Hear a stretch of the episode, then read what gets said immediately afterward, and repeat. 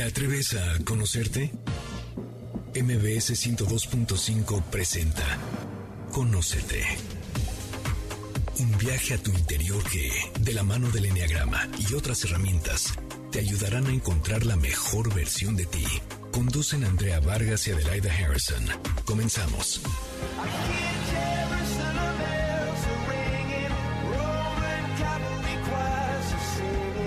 Hola, ¿qué tal? Esto es Conócete y nosotras somos Adelaida Harrison y Andrea Vargas y nos da muchísimo gusto que nos acompañen como todos los sábados a las 12 del día aquí por MBS Ciudad de México. Hoy estamos muy emocionados porque vamos a empezar con un nuevo ciclo de Enneagrama que lo hemos bautizado como lo bueno, lo malo y lo feo de vivir con un uno. Vamos a platicar con varios invitados que viven con algún familiar con este tipo de personalidad. O sea que puede ser el hijo, la mamá, la esposa, el novio, el compañero de trabajo, el que ustedes quieran. Van a ver que se va a poner divertido e interesante el programa porque vamos a conocer a esta personalidad a través de los ojos y los oídos de otros. Vamos a hablar de la personalidad 1, conocida como formador, y el perfeccionista. Para todos aquellos que nos sintonizan por primera vez, Estamos hablando de el Enneagrama. El Enneagrama es una herramienta de autoconocimiento que describe nueve diferentes tipos de personalidad, nueve formas de pensar, de sentir, de reaccionar y de relacionarse. Pero el día de hoy nos vamos a enfocar en esa personalidad que es rígida, estricta y muy dura. Andrea, presentamos a nuestros invitados? Por supuesto. Bueno, está con nosotros Mari Suárez. ¿Vamos por edades o por cómo? o sea, bueno, Mari está casada con un uno, Andrea y René tienen papás uno, y está Ceci, que también su papá es un uno.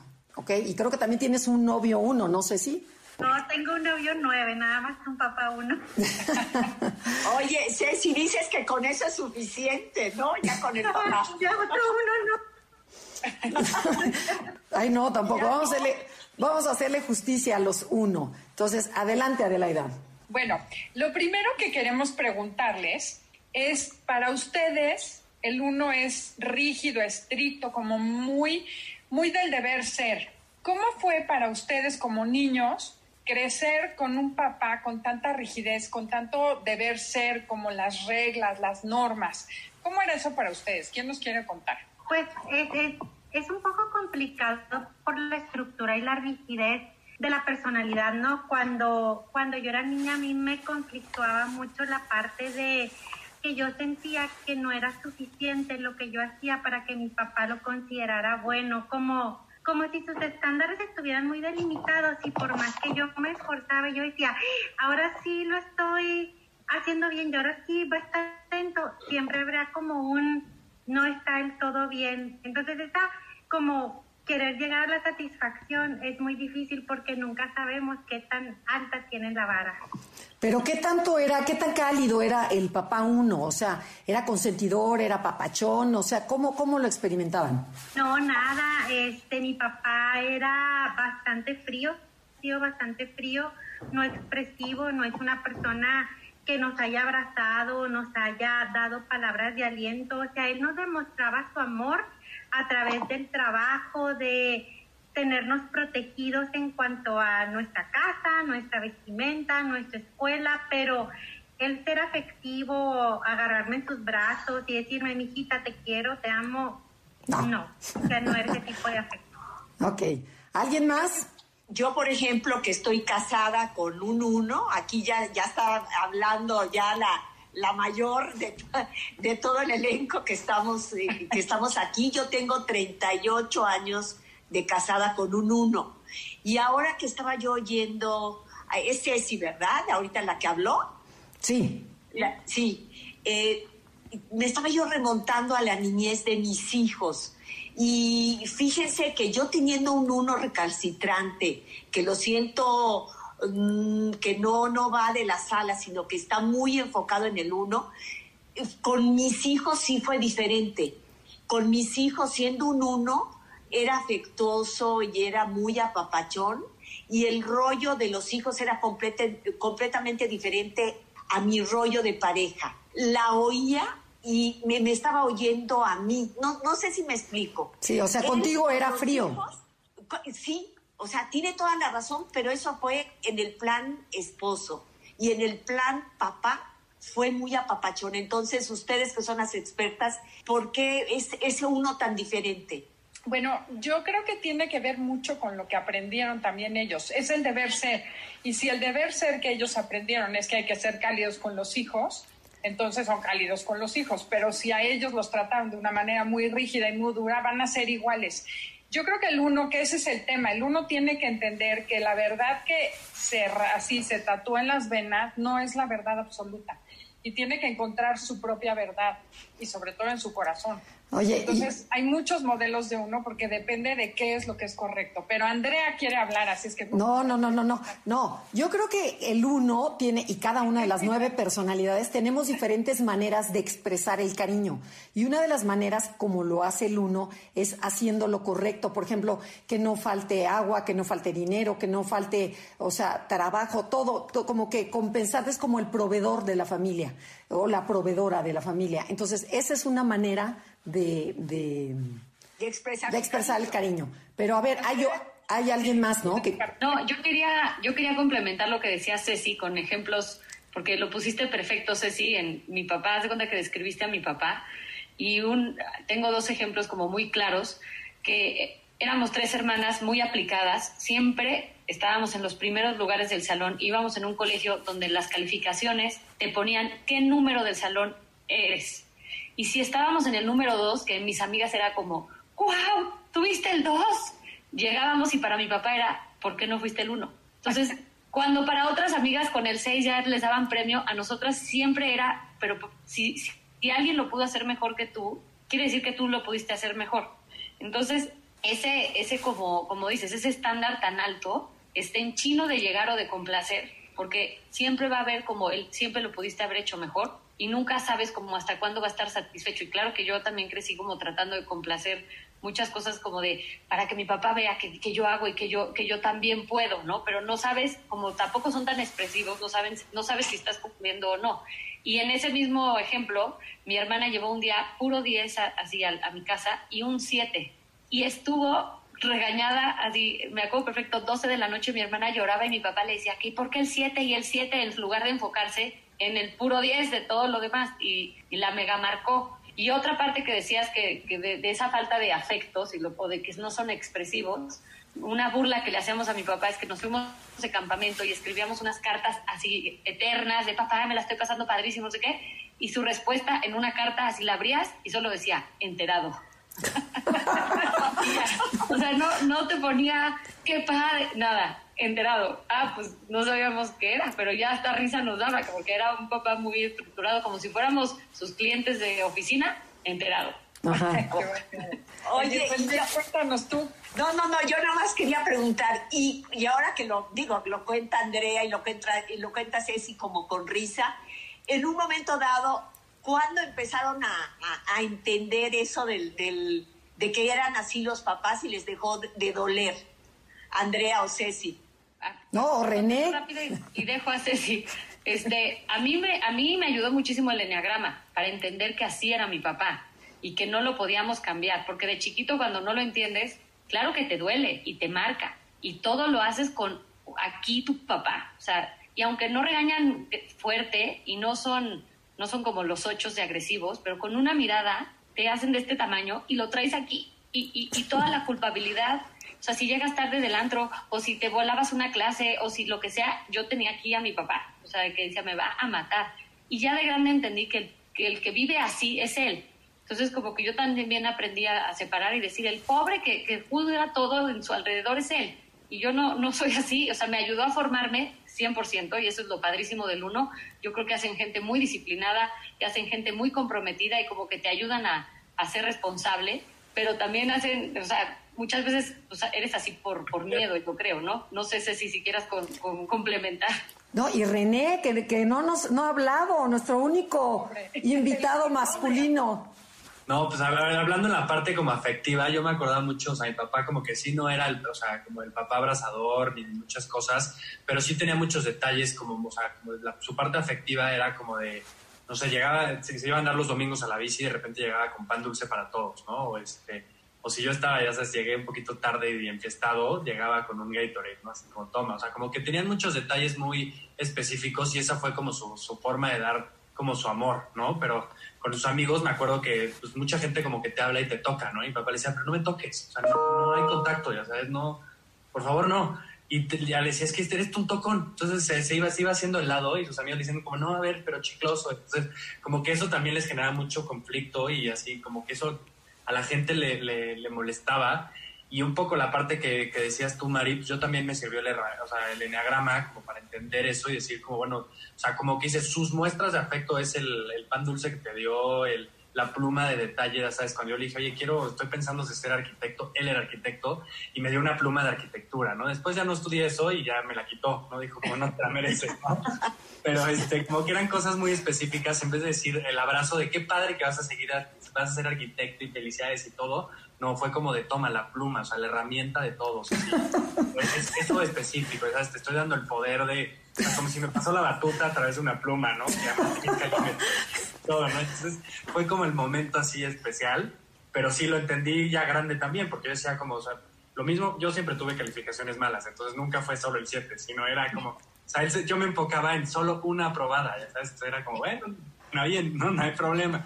En eso, la verdad es que este, en las calificaciones yo no lo podía ver, pero sí lo veía como en la, o sea, como que entiendes esas muestras de afecto como cosas muy específicas o detalles que son diferentes y no son nada más el punto de, este, o sea, no son afectivos de beso, abrazo, te quiero, o sea, no, un beso y un abrazo era imposible, pero sí eran cosas de pensé en ti, te dejo una notita y un chocolate.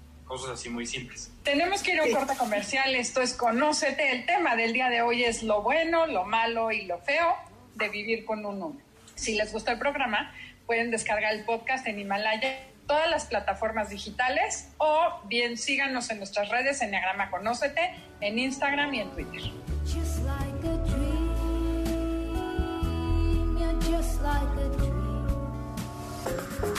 Esperamos tus comentarios en Facebook. Enneagrama Conócete. Continuamos después de la pausa comercial. MBS 102.5. Ya estamos de regreso. Síguenos en Twitter, arroba Conócete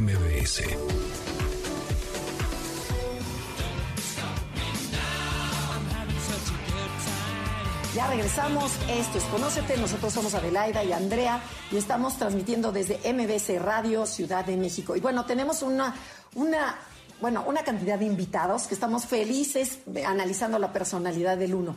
Y bueno, pero para no perder el tiempo, yo les quisiera preguntar, ustedes, ¿cómo ven el, papel que juega la, autoexigencia en los uno? ¿Qué tanto se autoexigen? Y si tienen algún ejemplo de la vida diaria sobre los unos para que la gente los conozca.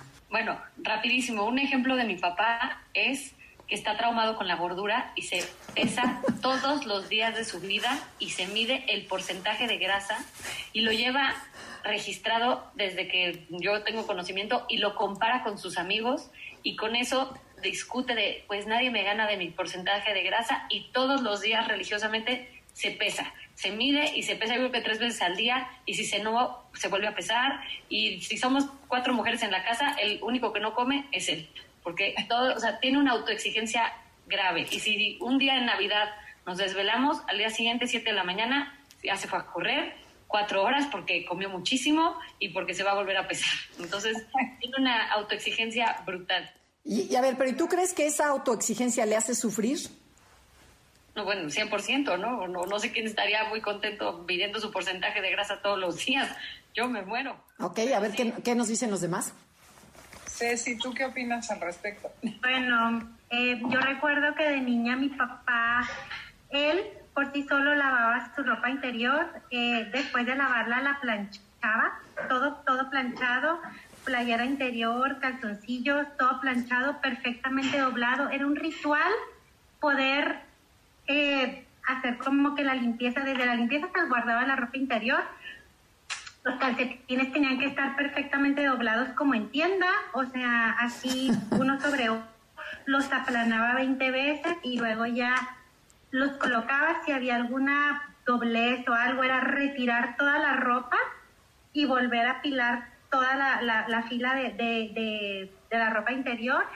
Los zapatos eran como si nunca se usaran. Yo nunca, yo nunca he entendido cómo le hizo mi papá para usar zapatos durante 10 años y que parecieran recién salidos de la tienda porque era un brillo, ninguna rayadura, las suelas las limpiaba todos los días, limpiaba sus suelas, entonces era un zapato prácticamente nuevo. Los cintos eran, la circunferencia del cinto tenía que ser la misma que la de todos los demás, el mismo, la misma circunferencia para que pudieran saber exactamente en el mismo cajón. Yo, realmente sí creo que sufren bastante. Ok, ok. ¿Y la manera de viajar, cómo viajan? En ese, en ese orden, ¿tu papá cómo viajaba, Cecilia? Híjole, lo tuve que, tuve que aprender a hacer una maleta. Los demás podíamos llevar toda la ropa hecha bola, no importaba, mi mamá, este, mi hermano, yo, como fuera, no importaba. Mi papá era una maleta exclusiva para la ropa, pero era otra vacía para la ropa sucia, porque tenía que ir guardando la ropa sucia fuera de la ropa limpia, porque era un conflicto combinar la ropa. Entonces yo le decía, papá, es que sale muy caro, no podemos estar cinco maletas es que si no, no viajo. O sea, no, no puedo, mi ropa tiene, era el doblez al doblez, entonces yo me metí a ver tutoriales. René, ¿qué más quieres comentar? Y eso de los viajes, por ejemplo, la autoexigencia, o sea, ponte tú que nos íbamos a ir de viaje y teníamos que estar en el aeropuerto a las 9 de la mañana y papá desde las 6, vámonos, vamos a llegar tarde, ya tenemos que llegar, ¿no? Y ya, o sea, yo creo que ya nos conocíamos todos los desayunos de ahí porque llegamos tres horas antes de las tres horas antes, ¿no? Y ya todo el tiempo era como todo, o sea, era como ese este, preocupación. Y yo creo que hasta allá los meseros, o sea, yo creo que siempre porque llegábamos juntos. Pero si hubiéramos llegado separados, yo creo que llegábamos de todos temprano y es como, no se preocupe, su papá llegó ayer. Oye, René, pero ¿tenía algún ritual de, de, de, perfección? O sea, por ejemplo, yo me acuerdo que una vez platiqué con tu papá que me decía, trato en la calle de no pisar raya. O sea, se me quedó y que cuando bajaba las escaleras las contaba. O sea, que contaba los escalones todos los días. Uno, dos, tres, cuatro, cinco, seis. Contaba y además estaba pendiente de, o sea, de la, altura de cada escalón. Entonces de repente subía uno y era como, mm, este, este no está completo, ¿sabes? O sea, este tiene dos centímetros más, ¿no? Y siempre era un tema y nos sacaba el tema técnico, es que te cansas más, es más difícil. Entonces siempre estaba contando y toda la autoexigencia, pero como la película de Jack Nicholson, así iba en la calle y de nosotros de chiquitos también jugaba pero de repente lo veías que él sufría y o ibas caminando con él y se daba el pasito solito, ¿no? Veías que brincaba tantito para llegar. Entonces sí había como autoexigencias en cosas tan simples o como también cosas, por ejemplo, la ropa, ¿no? Siempre que entraba a mi cuarto y yo pues llegaba y me quitaba la ropa y ya pijama directo y como cayeran mis pantalones. Y mi papá era como de, lo mismo te cuesta quitártelos y aventarlos que quitártelos y doblarlos en su lugar. Todas las veces, y yo creo que nunca entendí eso porque a la fecha sigo haciéndolo de pantalones. Pero siempre me decía, y cada vez me acuerdo cuando, cuando me quito los pantalones y los doblo, me acuerdo de mi papá y le digo, ¿ves? Ya tengo, o sea... Algo se me quedó. Exacto, pero era la autoexigencia que yo decía, o sea, no te dan ganas de llegar, el día que llegas cansado, después de hacer ejercicio, quitarte la ropa y aventarla y meterte a bañar. Y mi papá, no, no, no la tenía que quitar, doblar y la metía a la, canasta de ropa sucia, pero doblada. ¿Qué tal? Doblada. O una toalla o una toalla mojada encima de la cama, ¿no? Bueno, bueno, se les paran los pelos. Sí, o sea, igualito, o sea, la guardaba, era como cosas muy simples, pero sí es esa autoexigencia que te, yo creo que te castigas porque a largo plazo te autoexiges en todo, o sea, todo tenía que estar a la perfección y si algo se movía, como los calcetines que hacían, se movía un calcetín y nos sacaban el cajón completo y lo volvían a meter. Oye, y Mari, ¿tú? Cuéntanos de la autoexigencia de tu marido. Yo, las tres cosas que dijeron los tres, los tiene el mío. Pero una de las cosas que más me digo, me acuerdo y, y digo, ¿cómo no lo arranqué? ¿Saben qué hacía? Me ponía unos postis en, los espejos, en el espejo de mi baño, en la puerta del cuarto de Mauricio, de Tamara, eh, en todos los espejos de por favor, cuando salgas, apaga la luz, recoge, las, recoge las cosas. Y ahora me pregunto y digo, ¿por qué no le arrancaba yo los postis? O sea, Sí, porque, porque era, era tanto el, querer tener todo lo de los cajones, el, bueno, el abrir el, la llave, la llave para lavarte los dientes y ya ven que de repente salpica un poco al espejo y por algo no limpiar las gotitas que quedaban era motivo de, de que se descomponía todo el día pero qué placer siento que estos niños también sintieron lo mismo. Bueno, te voy a contar una. A ver. estaba recién casada, llego a mi casa y mi maridito uno, pues me estacioné, pues como cayó. No sabía yo, el piso era de barro, así de, de losetas de barro cuadradas. Y de repente entra y me dice, ¿qué no te gusta lo bonito? Y yo, ¿cómo por? ¿Por qué no te estacionaste paralela? Te metiste así en diagonal. ¿Por qué no te estacionas bien? Y yo, o sea, ¿cómo estacionarme bien si el coche sí cupo? No, no, las rayas y las llantas alineadas a los cuadritos. Ay, no. No, no, no. A ver, René, cuéntanos. Ahorita que dicen eso del, del coche, dime si no es horrible manejar con un uno. No, bueno, bueno, bueno, o sea. Ahí está el coche, cuidado, frena, frena, frena, cuida el bache. Y es como, ¿no le quieres atinar a los otros baches? Te falta la mitad, ¿no? pues vas más nervioso manejando con ellos. ¿O qué tal va corrigiendo a todos? O sea, va peleándose con todos los de el carril izquierdo es para rebasar y el que no sé qué. O sea, se va peleando y enseñando a todo mundo. ¿Ok? Pero bueno, ya hablamos cosas negativas, pero ¿qué, le admiran al uno?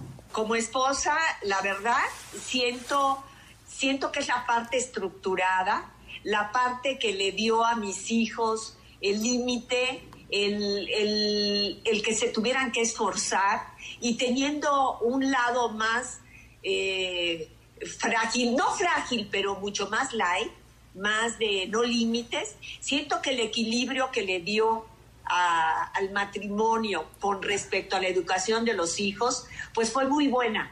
¿Por qué? Porque yo creo que, que si se casa un uno con otro uno, esa rigidez, pues, pues hay mucha frialdad de parte de, de los papás hacia los, hacia los hijos.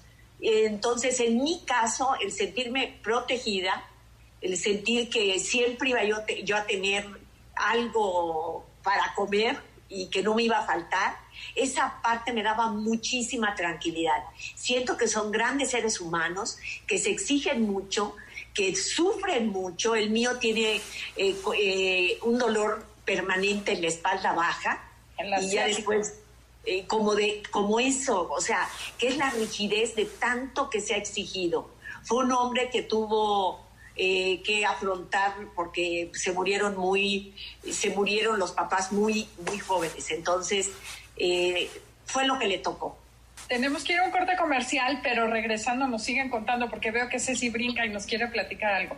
Esto es Conócete y el tema del día de hoy es lo bueno, lo malo y lo feo de vivir con un uno.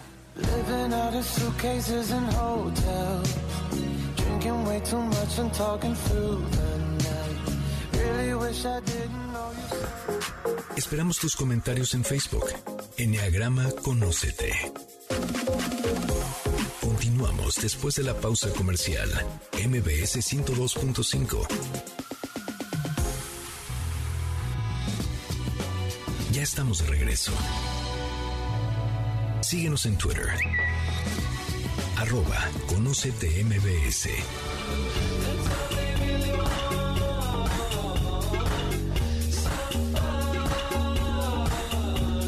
Regresamos. Eso es Conócete. Nosotros somos Adelaida y Andrea y estamos hablando sobre lo bueno, lo malo y lo feo de convivir con un tipo uno del Enneagrama. Se le conoce como el perfeccionista, el reformador.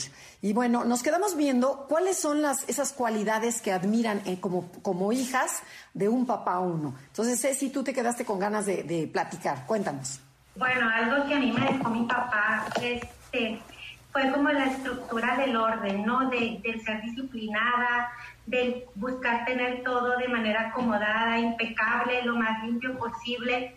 Y algo también muy bueno que yo siempre vi en él y que a mí me impactó es cómo ir por la vida siendo congruente con tu esquema de valores, o sea, saber que lo que haces tú te mantiene como una persona íntegra, como una persona congruente y coherente con lo que tú eres y con lo que buscas para el entorno. Yo admiro eso mucho de mi papá, siempre el deber ser era antes que cualquier cosa. Hacer las cosas bien, eh, irnos a dormir con la conciencia tranquila era como que su mantra de todos los días. Entonces, para mí ese es el mayor aprendizaje. Perfecto. Eh, ¿Tú, Andrea? Este, para mí va muy de la mano de lo que Ceci dijo. el tema de que todo lo hacen alrededor de los valores, para mí se me hace importantísimo, o sea, es algo que te dejan siempre, que nunca, nunca van a ir en contra de lo que, de lo que está bien, y que yo creo que son sumamente entregados, o sea, se entregan demasiado por lo mismo de ese deber ser, como que quieren ayudar a todos y, se entregan y se clavan y hacen de verdad todo por, por, por esa por, por, ese esposo, por esos hijos. En nuestra casa le decimos o sea, que es este Guayo El Salvador, porque todos, o sea, yo estamos casadas y al primero que le hablamos es a, nuestro papá, no al esposo, porque de verdad es, una persona muy entregada y es y te va a ayudar a salir adelante, pero haciendo haciéndolo bien o lo que debes de hacer bien. Y la última cosa es que él para, para nosotros siempre fue el que nos empujaba a decir, sí puedes, aviéntate, sí puedes, sí puedes. Como que son, siempre quiere que, la, que las personas crezcan y vayan hacia adelante. Entonces son, son muy empujones de, órale, vas, si puedes, si puedes, ¿por qué no? O sea, siempre es encontrar el cómo sí. Entonces eso se me hace bien padre de los unos, la verdad. Oye, cuenta, cuenta el ejemplo ese que decías, el que me estabas platicando en el corte comercial sobre la mentira, que el, uno no soporta la mentira y que cuando eras chica, una de tus hermanas, Andrea, este, le hizo regresar al que se robó unos dulces en el cine. Yo creo que te acuerdas más tú, mamá, que yo. Mejor cuéntala. bueno, una de mis hijas, con un papá uno, llegó muy feliz, así como emocionada, y dijo, miren lo que me, miren lo que, lo que, lo que me robé. Y eran este, los frijolitos estos de colores en donde tú pones en las bolsitas, y agarró tres frijolitos. Y el papá le dijo, eso, eso que estás haciendo es robar. Vas y le pides perdón a la señorita y le dices que estás muy apenada y que se los regreses. Y la niña, por favor, papá, no, no me hagas hacer eso. Bueno, pues acompañó, hizo que devolviera los dulces y bueno, yo creo que es una lección de vida, ¿no? Que ese es un valor, que dicen son los valores, por ejemplo, si cobran de más, el uno siempre va a decir, señorita, se equivocó, o si va a estar en el súper y le cobraron de más, va a regresar el dinero. O sea, la honestidad la tienen en lo más alto. Y bueno, René, ¿tienes algo? ¿Y Mari? Pues mira, la verdad es que yo comparto mucho el tema de la integridad, o sea, creo que nos lo inculcan, te lo inculcan muy fuerte el deber ser y el tema de los principios. O sea, yo también, pues ves, o sea, siempre iba a platicar, decía, como no entiendo por qué mis amigos, como que de repente tiene dos o tres amigos que decían, es que tú y yo somos o sea, somos muy parecidos, o sea, ya sabes, el principio, o sea, nuestros ideales y nuestros principios son muy iguales y creo que es un reflejo del uno porque sí están ellos siempre apegados a sus principios, a sus valores y a su línea.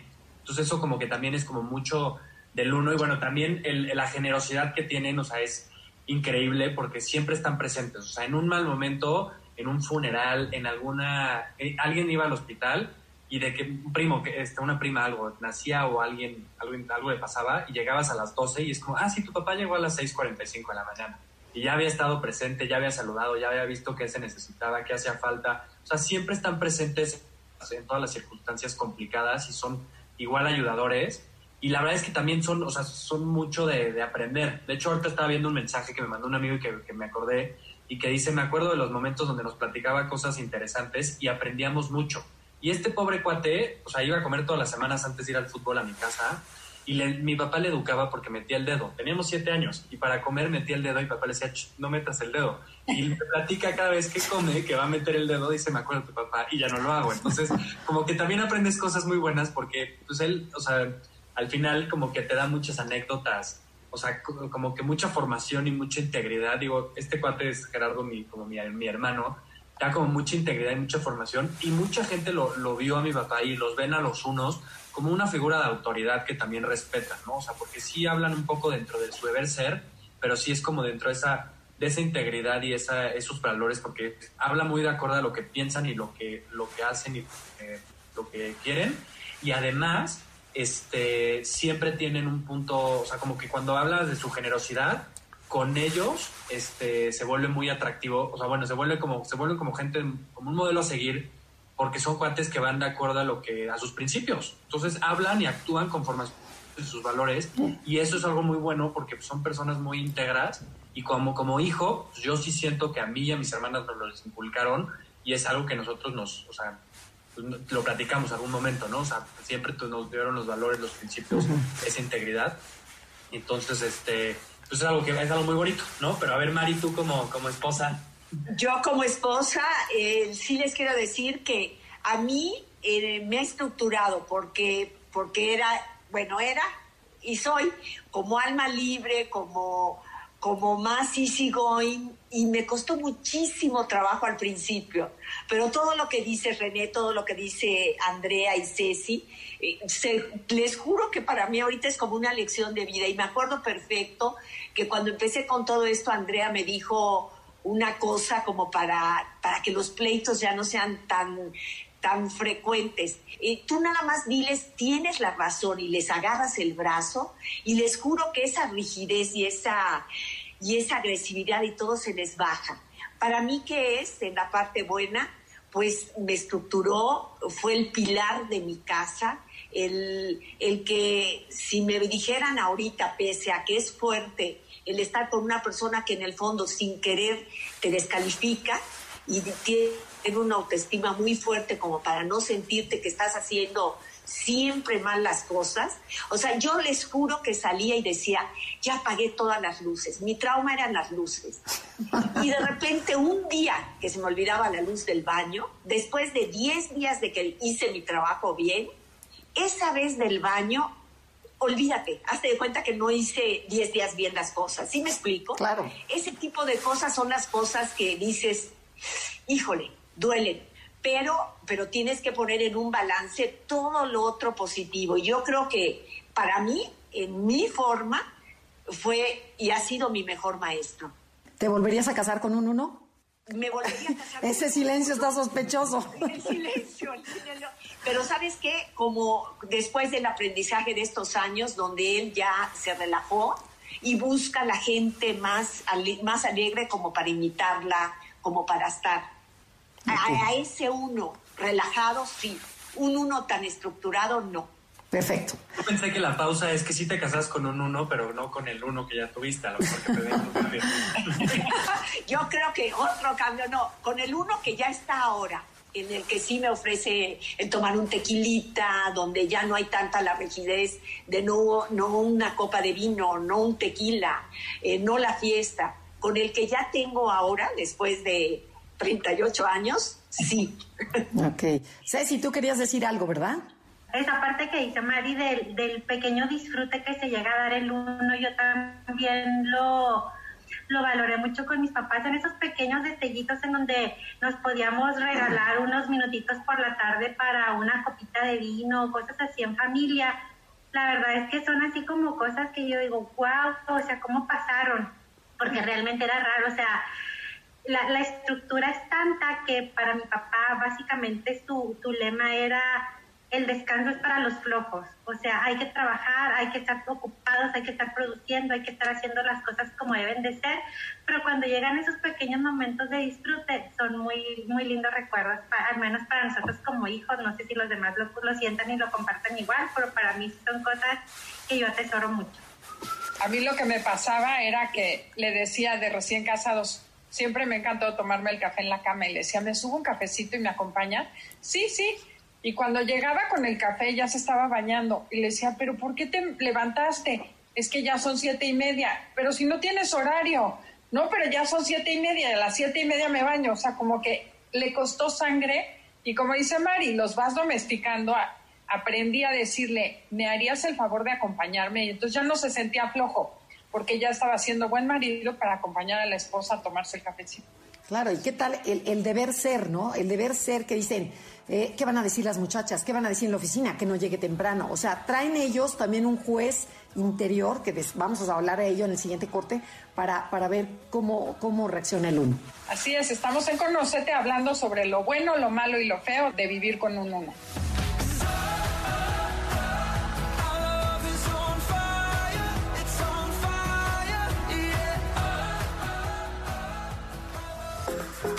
Esperamos tus comentarios en Facebook.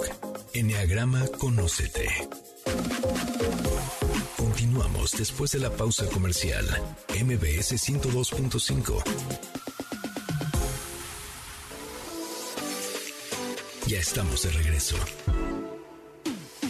Síguenos en Twitter, arroba Conócete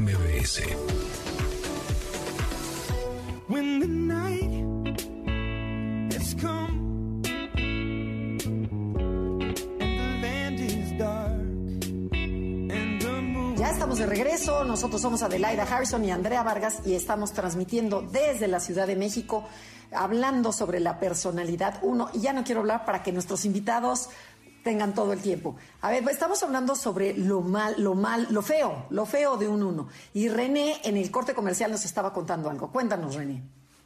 Pues mira, la verdad es que sí tienen una parte complicada que es como, o sea, como que se meten en lo que no les corresponde, ¿no? O sea, por ejemplo, este, iban a comer amigos de mis hermanas o amigos míos a mi casa y era, o sea, lo mismo que decían, oye, mastica bien, haz esto, no sé qué. Luego estábamos en mi cuarto, estaba yo con mis amigos y pues éramos seis pelados a los 13, 14 años que estábamos empezando a usar las groserías mal aplicadas, pero las teníamos que decir. Entonces había cinco güeyes en la, en la misma oración porque era lo que teníamos que hablar, era el momento, ¿no? La, el furor. Y papá entraba y decía, ¿no podrían hablar un poquito mejor? Sean un poquito más decentes.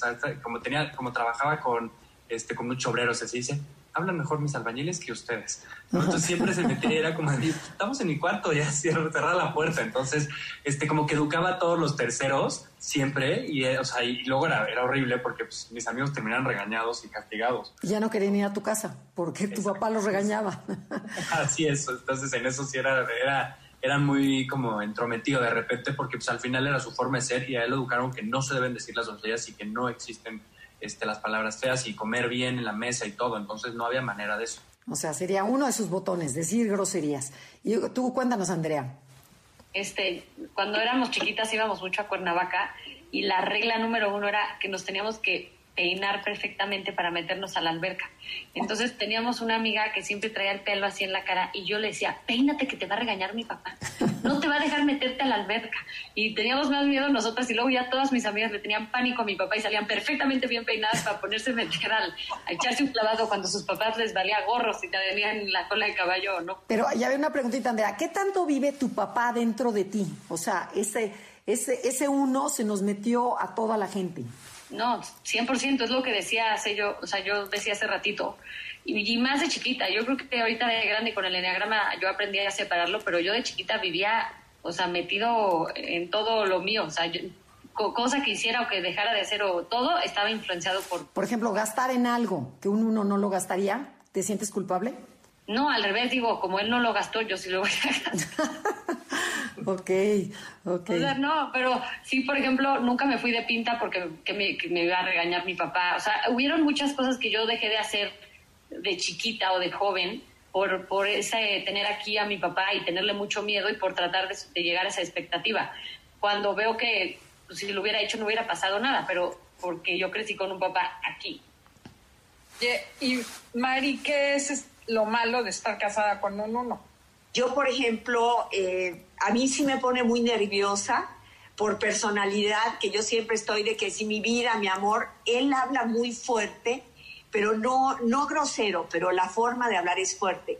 Y por ejemplo, con el mesero o cuando vas a, a viajar en el avión, las niñas del mostrador o algo, si hay un error en cuestión de un precio o, o con el taxista, algo que no, por ejemplo, que le digan una cantidad y que por algo se la cambien, se puede poner, eh, o sea, se molesta muchísimo. Y esa parte a mí me pone muy nerviosa. Eh, con el trato a, la gente, sí, o sea, como que de repente sí siento que habla fuerte. Y, y, me la paso mal, me pongo nerviosa. Ok. Oigan, y otra pregunta, ¿cómo son los unos ahora como abuelos? ¿Han cambiado o son igual de rígidos con los nietos? ¿Los educan igual? ¿Qué ha sucedido con esos unos? O sea, ¿cómo han evolucionado? Yo los veo, yo lo veo mucho más suavizado, aunque de repente sí le sale el uno, así que los quiere educar estando yo enfrente cuando ya, la verdad siento que ya me toca más a mí, pero muchísimo más relajados, ya están, bueno, yo lo veo más en un papel de, de disfrutar y de jugar con ellos y, y de reírse, y de, o sea, como ya no tanto de tratar de educar como era yo la responsabilidad que sentía conmigo de hija, pero sí de repente veo que una que otra cosa que sí como que me remonta a cómo era él con, conmigo en la infancia, pero nada que ver ni la rigidez, ni la estructura, ni nada. O sea, yo, yo en, mi, en mi caso lo siento mucho más relajado.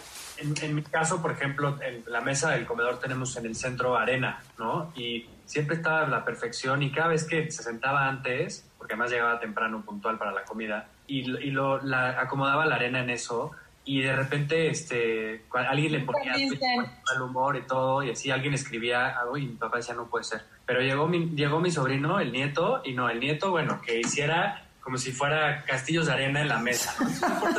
Entonces ahí sí cambió por completo. O sea, podía jugar con la arena, de repente lo agarraba el chamaco y lo hacía y le pegaba y explotaba y no había problema. Pero alguien más, fuera quien fuera, le ponía algo, le movía, movía la piedrita, la, la plantita y ya era, o sea, mi papá eh, por dentro estaba de no puede ser, no puede ser, y tenía que cambiar, sacaba toda la arena completa, la volvía a filtrar y la volvía a poner. Entonces, como que el, nieto sí llegó a cambiar todo el paradigma de, o sea, yo creo que ahí se, se relajó su, su, juez interno con su nieto, o sea, con sus nietos, así fue otra cosa, otra persona diferente. Ok, pero sus disparos volvían. Y tú, Mari, por ejemplo, ¿qué, qué, le, ¿qué le recomendarías a un uno? O sea, como... ¿Yo? Ajá, desde tu personalidad, ¿qué, le haría bien a un uno?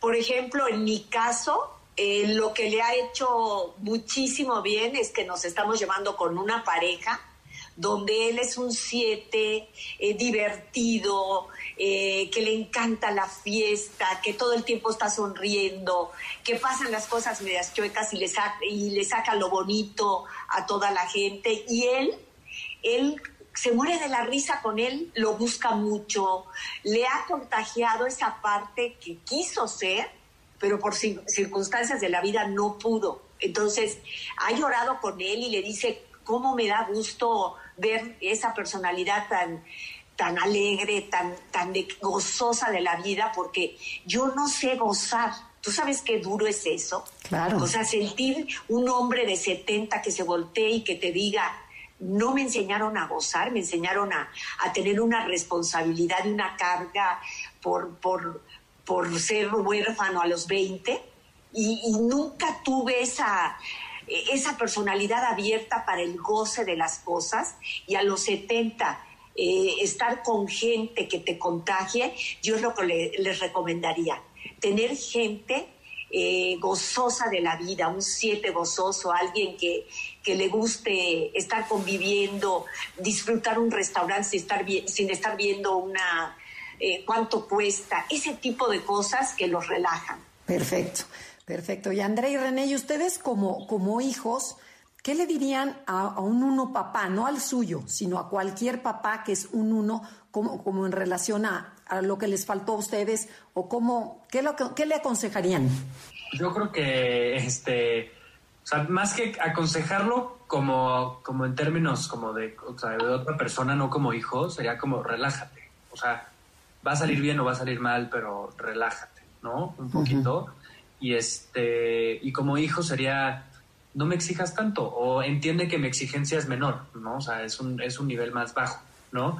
Que yo también entendí en algún punto que aunque siga siendo igual de exigente y todo, no significaba que no te quería, ¿no? Que eso también es muy importante por los que escuchan algo. O sea, como que sí es importante entender que, o sea, puede ser su orgullo y tu adoración y wow, te quieren y te adoran y todo, pero va a seguir siendo esa exigencia por su forma de ser. Entonces nunca vas a completar la exigencia, pero al final entender que sí existe ese cariño y ese amor. Pero yo diría como que poquito relájate, tómatela más leve en todo y no me exijas a mí tanto porque además a mí me hace dar un límite complicado.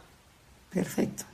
yo, yo creo que igual, como déjame a mí tantito también regarla, o sea, como por ese, eh, así, déjame saber sentir qué se siente reprobar o este irme de pinta, o sea, saber que no pasa nada y que no es como la muerte, me voy a morir mi papá, o sea, porque eh, te hacen sentir eso por esa exigencia.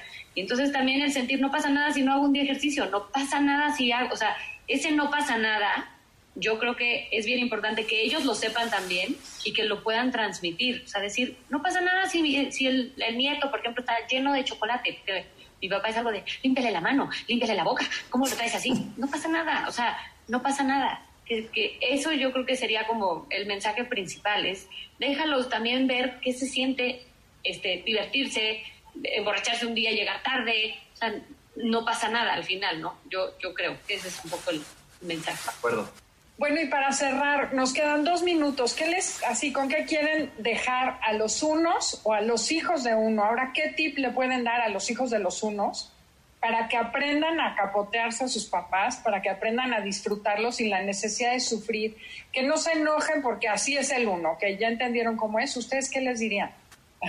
No se peleen. diagrama para que puedan entender y no se lo tomen tan, tan en serio. O sea, a mí sí, siento que esta herramienta a mí sí me cambió la forma de, de ver y de entender a mi papá, porque te ayudas a no tomártelo tan personal, o a decir, es, es, algo que atrae él, o sea, que no lo adquieras tú también. Que no es tuyo, sino que es de él. Exacto, no es tuyo, o sea, no, no es que tú estés haciendo las cosas mal o que tú necesites sacarte ese, ese 10, o sea, ya tú estás bien. El que está mal, que necesita esa, esa, ese perfeccionismo, no, no eres tú. No sé si lo, lo estoy explicando. Sí, es su propia necesidad, no es la tuya, ¿no? Exacto, exacto. Mari, René. Bueno, yo lo que le diría es, eh, qué bueno que, la gente cambia, qué bueno que te puedas relajar, qué bueno que estés aprendiendo a disfrutar, porque, porque en el disfrute está el placer de la vida. Y como conclusión, así, disfrutando ese placer, sí me volvería a casar contigo. Si te quedas en el uno de los primeros años, ni de loca. Pero ahorita, ahorita ya sí. Y aparte una anécdota rapidísima, se me hizo hasta raro y para él lo máximo fue, de repente llegué hace como una semana y me estaba esperando con un tequilita él y un tequilita yo. Y en 38 años de casado, en la vida me había servido un tequila. Ah. entonces un consejo es relájense tantito y si se sí. copita no va a pasar nada. No pasa nada. O sea, relájense, sean más flexibles, eh, cachen cómo la gente vive, que dices, no pasa nada y son total, hay que cuestionarse los valores, ¿no? Cuestionarse ¿por qué soy tan estricto? ¿Qué quiero, ¿Qué quiero con esto? ¿Qué quiero lograr? Porque a lo mejor pueden lograr algo mejor estos unos. Y Adelaida ya me está diciendo adiós, entonces, adelante, Adel. Pues es que se acabó el tiempo. Eh, les agradecemos mucho a Andrea, a René, a Mari, a Ceci y que nos hayan acompañado el día de hoy. Eh, a todos los unos, en honor a ellos hicimos este programa. Disfruten y gocen. Y los dejamos con Concha León Portilla en Enlace 50. Hasta la próxima.